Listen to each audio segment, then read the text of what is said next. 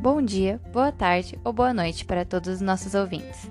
Sejam muito bem-vindos ao segundo episódio de O Mundo da Genética Seletiva. O episódio de hoje é Eugenia na América. Eu sou a Rafaela Tomacete e falarei um pouquinho sobre a eugenia aqui no Brasil. A eugenia no Brasil surgiu no início do século XX, e no período entre 1917 e 1936, as ideias eugênicas no Brasil mobilizaram acadêmicos, intelectuais, promoveram congressos, publicações em jornais, boletim de eugenia e até mesmo lei nas constituições. Os pensadores foram moldados por influências abrangentes, incluindo correntes científicas internacionais. Aqui no Brasil, a eugenia foi marcada por preocupações nacionais, principalmente ansiedades sobre a longa história de miscigenação racial. É importante comentar também que o movimento da eugenia brasileira se destaca como o mais antigo da América Latina. É interessante comentar também que o movimento de saúde pública no Brasil e a eugenia coincidiram com a energia das décadas de 1910 e 1920, onde o Brasil havia recentemente abolido a escravidão e estabelecido sua primeira república. Esses acontecimentos fizeram com que a elite se preocupasse em como criar uma nação forte e moderna, onde com grandes contingentes de habitantes mestiços ao lado de populações indígenas e negras. Alguns médicos brasileiros que voltaram de expedições para o interior atingido pela pobreza no início da década de 1910 se convenceram de que os problemas da nação estavam enraizados em doenças e pobreza, em vez de defeito genético ou raça. Nesse mesmo período, as ideias neolamarquianas, que acreditavam na herdabilidade dos traços adquiridos, juntamente com o otimismo geral do movimento de saúde pública sobre o potencial da população brasileira, podem ter ajudado a moderar os primeiros anos da eugenia brasileira. Já em 1918, houve a criação da Sociedade Eugênica de São Paulo, por Renato Kell, onde representou o marco na institucionalização da eugenia no Brasil. Os objetivos dessa sociedade se concentraram principalmente na propaganda e influência nas leis matrimoniais contemporâneas. Os adeptos dessa sociedade permaneceram em grande parte desinteressados em formas negativas de eugenia, que buscavam restringir a fertilidade. No entanto, mesmo com a dissolução dessa sociedade em 1919, as ideias eugênicas e a linguagem eugênica continuaram a ser influentes e mudaram seu foco. Alguns setores, mais frequentemente, se voltaram para a discussão de medidas eugênicas negativas, como restrições à imigração baseada em raça e esterilização. Além disso, um exame pré-nupcial biológico e mental foi introduzido no início da década de 1930, mas as propostas de esterilização foram alvo de crítica dos católicos e daqueles que acreditavam que a reforma social e o apoio às mães eram um caminho mais apropriado para a mudança. Em 1930, houve a ascensão de Getúlio Vargas no poder através de um golpe de Estado. Esse golpe criou um Estado mais centralizado, uma nova legislação social e acrescentou repressão sobre o Estado semifascista do Estado Novo. Para os eugenistas, havia muito a apreciar, particularmente as políticas do regime de fomentar o nacionalismo, identificar potenciais criminosos por tipo físico e aperfeiçoar corpos através da educação física. O governo de Getúlio Vargas é identificado como tendo sido bastante rigoroso em criar restrições à entrada de imigrantes.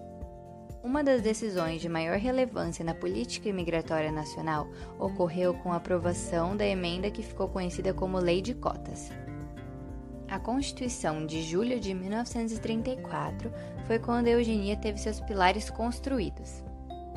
O parágrafo 6 do artigo 121 determinava que restrições deveriam ser impostas à entrada de imigrantes com o objetivo de garantir a, entre aspas, integração étnica e capacidade física e civil do imigrante.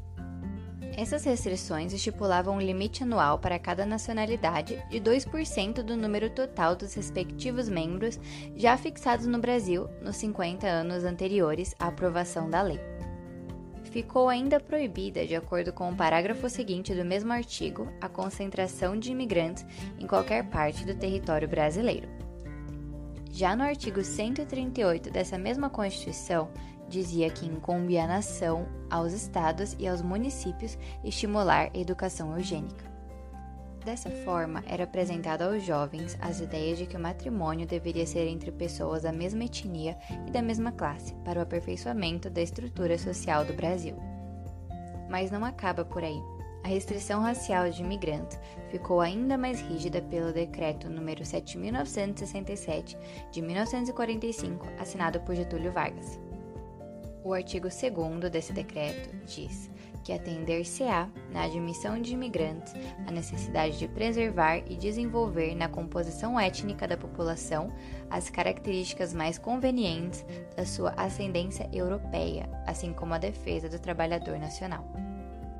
No entanto, o regime de Getúlio Vargas também abraçou a retórica que privilegiava a mistura racial e celebrava a cultura popular com raízes afro-brasileiras. Isso deu-se por conta do nacionalismo do governante. Isso também pode ter colaborado para a diminuição das ideias eugênicas aqui no Brasil. Essa foi a história da eugenia no Brasil, um racismo disfarçado de ciência. Mas ela não é só coisa do passado, porque ainda anda de mãos dadas com um problema muito presente no Brasil: o racismo.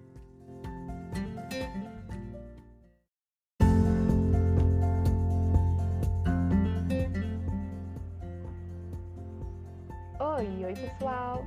Eu sou Andressa Luiza e darei continuidade sobre a eugenia na América. E agora falarei um pouquinho sobre as principais informações da eugenia nos Estados Unidos. Já de início, você irá saber que foi nos Estados Unidos onde surgiu o termo eugenia negativa. Mas o que é eugenia negativa? Bom, basicamente era um tipo de aliança entre as teorias eugênicas europeias e o racismo, que consistia na eliminação das futuras gerações de incapazes. Mas quem eram, entre aspas, esses incapazes? Bom, eram doentes de raças indesejadas e pobres, no qual, através da proibição do casamento, esterilização coercitiva e eutanásia, essa prática deplorável foi praticada. Em aproximadamente 1820, pretos americanos criaram o termo white trash, que significa lixo branco, do qual se referiam aos brancos pobres que disputavam com eles as mesmas vagas de trabalho.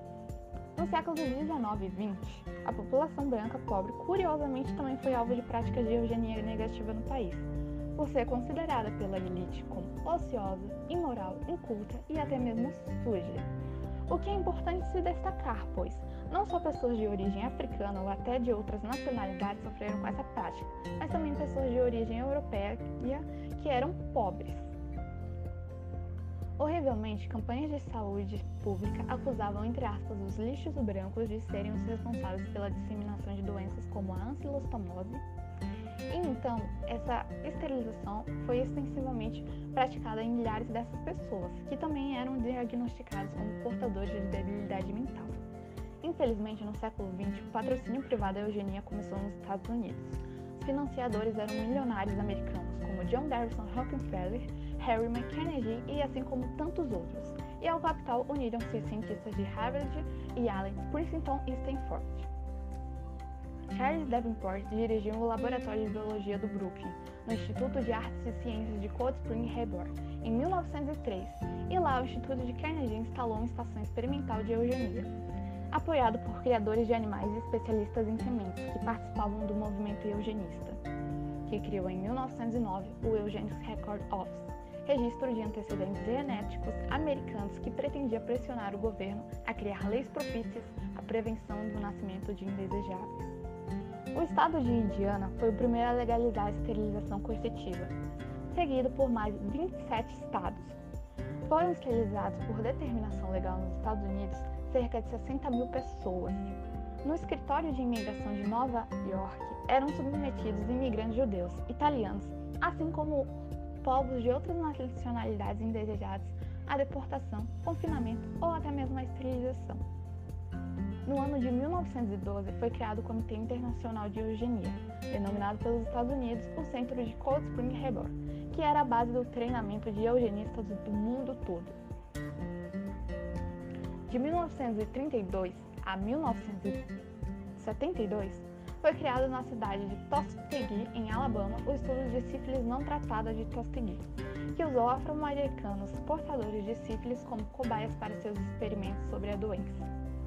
Bom, para saber mais sobre o mundo da genética seletiva, assista os próximos episódios. Grata pela sua atenção e até a próxima!